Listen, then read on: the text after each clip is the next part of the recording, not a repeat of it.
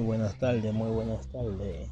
¿Cómo están? Bienvenidos todos a su canal, su programa La Voz Docente. Espero que estén todos bien, espero que estén preparados para el eventual proceso de mañana. Eh, bien, en el capítulo anterior estuvimos viendo eh, algunas de las precariedades que sufren los maestros contratados. Eh, en detalle, ustedes saben que este es un, programa para debatir y plantear diferentes problemas situaciones por las cuales pasan los maestros contratados.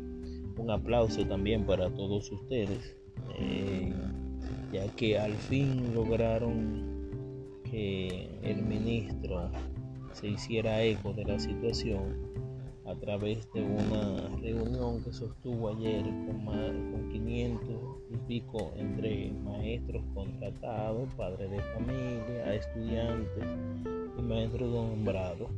Y tocó los temas eh, que la mayoría que han venido reclamando los maestros contratados sobre el tema de sobre el tema del seguro social, eh, la FP, eh, un mejor sueldo y todo eso.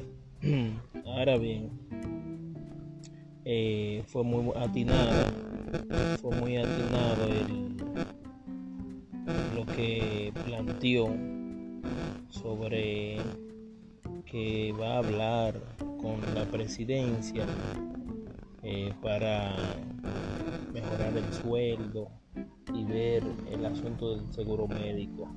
Muy atinado, por cierto. Pero hoy tenemos un programa muy especial para que personas como el ministro que entienden que nosotros no dominamos lo que es la constitución dominicana, en la cual se plantean todos los derechos fundamentales de eh, los ciudadanos independientemente de la posición que se encuentren y que ocupen. Ahora bien, empezando con el capítulo de hoy, estamos en la primera temporada de los maestros contratados y sus diferentes situaciones. Bien, hoy vamos a ver el capítulo que se llama mm, Los artículos de la constitución que violentan los contratos. Bien, pero antes de iniciar, vamos a darle lectura a algunos artículos que necesitamos recordar, porque ya lo sabemos. Eh, algunos artículos que necesitamos recordar, eh, lo cual eh, le dan soporte al reclamo que vienen manifestando los 10.000 mil de maestros Artículo 47 de la Constitución Dominicana. Libertad de asociación. Todos los maestros contratados se han asociado en diferentes formas con diferentes grupos para manifestar y expresar su, su situación. Bien, ¿qué más? Eh, artículo 48 Bien, el artículo 48, libertad de reunión. Es para que vean que los maestros contratados tienen un aval, un aval legal. La máxima autoridad a nivel jurídico de un país es la constitución. Bien, artículo 49, libertad de expresión e información. Bien, eh, pasando a otro tema, le voy a leer el artículo 63 de la Constitución Dominicana. Este artículo, el número 63, derecho a la educación. Todos sabemos que el artículo 63 de la Constitución manda al derecho a la educación. Es un derecho fundamental. El Estado reconoce el ejercicio de la carrera docente oiga, el ejercicio de la carrera docente como, fundamental para el pleno desarrollo de la educación y de la nación dominicana. Y por consiguiente, escuchen bien, y por consiguiente, es su obligación propender a la profesionalización, a la estabilidad y dignificación de los docentes. Bien, ok. Vamos a hacer un paréntesis ahí. Existen algunas carreras, algunas profesiones que son fundamentales según la constitución dominicana, que por su calidad, por el tipo de profesión que son, son eh, carreras que se le da un trato especial en la constitución dominicana, las cuales son eh, el magisterio, los doctores, y los abogados que trabajan en, en el Ministerio Público. Ahora bien, continuando. Bien. Capítulo 1. Esto estoy hablando de la Constitución Dominicana y haciendo un contraste con lo que son la situación de los contratados y la Constitución Dominicana, donde cómo se violenta la constitución dominicana así descaradamente, cómo lo violentan 1, 2, 3, 4, 5, 6 artículos con esos contratos que son inhumanos. Bien, capítulo 1. De la nación, de su soberanía y de su gobierno. Artículo 5. Fundamentos de la constitución la constitución se fundamenta en el respeto de la dignidad humana y en la indisoluble unidad de la nación, patria común de todos los, de todos los dominicanos y dominicanas. Pero a lo que yo me refiero en este artículo es que especifica, se fundamenta en el respeto de la dignidad humana. Respeto de la dignidad humana. Ya de ahí ustedes deducen. Bien, fíjense, el artículo 6, supremacía de la constitución, ese, ese es el artículo que a mí me parte el alma. Es el, el artículo que yo más me identifico con la constitución dominicana. ¿Por qué? El artículo número 6 dice, supremacía de la constitución, o sea, que no hay nada por encima de la constitución. ¿eh? No hay nada ni la ley de educación, ni la ley de, eh, eh, empleado público, ni la ley de contratación. No hay nada sobre la constitución dominicana, no hay ningún documento legal o ninguna figura legal jurídica que esté por encima de la constitución dominicana. O sea que todo lo que violente la constitución dominicana está es rechazado totalmente. Pero bien, vamos a leer el artículo número 6. Supremacía de la Constitución Dominicana. Todas las personas y los órganos que ejercen potestades públicas están sujetos a la Constitución, norma suprema y fundamento de ordenamiento jurídico del Estado. Son nulos, escuchen bien, son nulos de pleno derecho toda ley, decreto, resolución, reglamento o acto contrario a esta constitución. Y ustedes dirán, ok, no hay nada por encima de la constitución, pero ¿y dónde fallan los contratos? Bien, no se preocupen que vamos a seguir viendo algunos artículos. Capítulo 2 del Estado Social y Democrático de Derecho Bien, es el capítulo 2, artículo 7. Estado social y democrático de derecho. La República Dominicana es un Estado social y democrático y de derecho, organizado en forma de república unitaria fundamental, fundado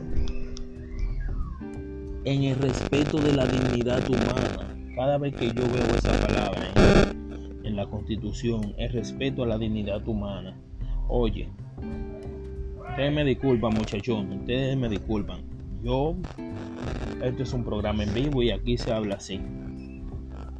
Usted no puede pretender que un maestro con 17 mil y pico de pesos mantenga a su familia, pague casa, pague cable, pague internet.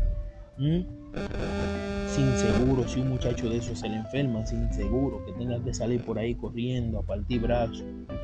Si ustedes dividen 17.500 entre, lo, entre el mes, eso no da para nada, señor. Ustedes saben que comiendo huevo con guineo se van 200 pesos en una cena. Entonces, fundada en el respeto de la dignidad humana, eso, eso mancilla la dignidad de esos jóvenes profesionales que están partiendo brazos. Pero continuemos. Artículo número 8. Función esencial del Estado. Oh Dios mío, cada vez que yo veo estas letras plasmadas en un papel y que las autoridades se la pasan por donde, digamos usted. Ahora bien, artículo número 8, función esencial del Estado. Es función esencial del Estado la protección efectiva de los derechos de las personas. Repito, artículo 8 de la Constitución Dominicana, función esencial del Estado.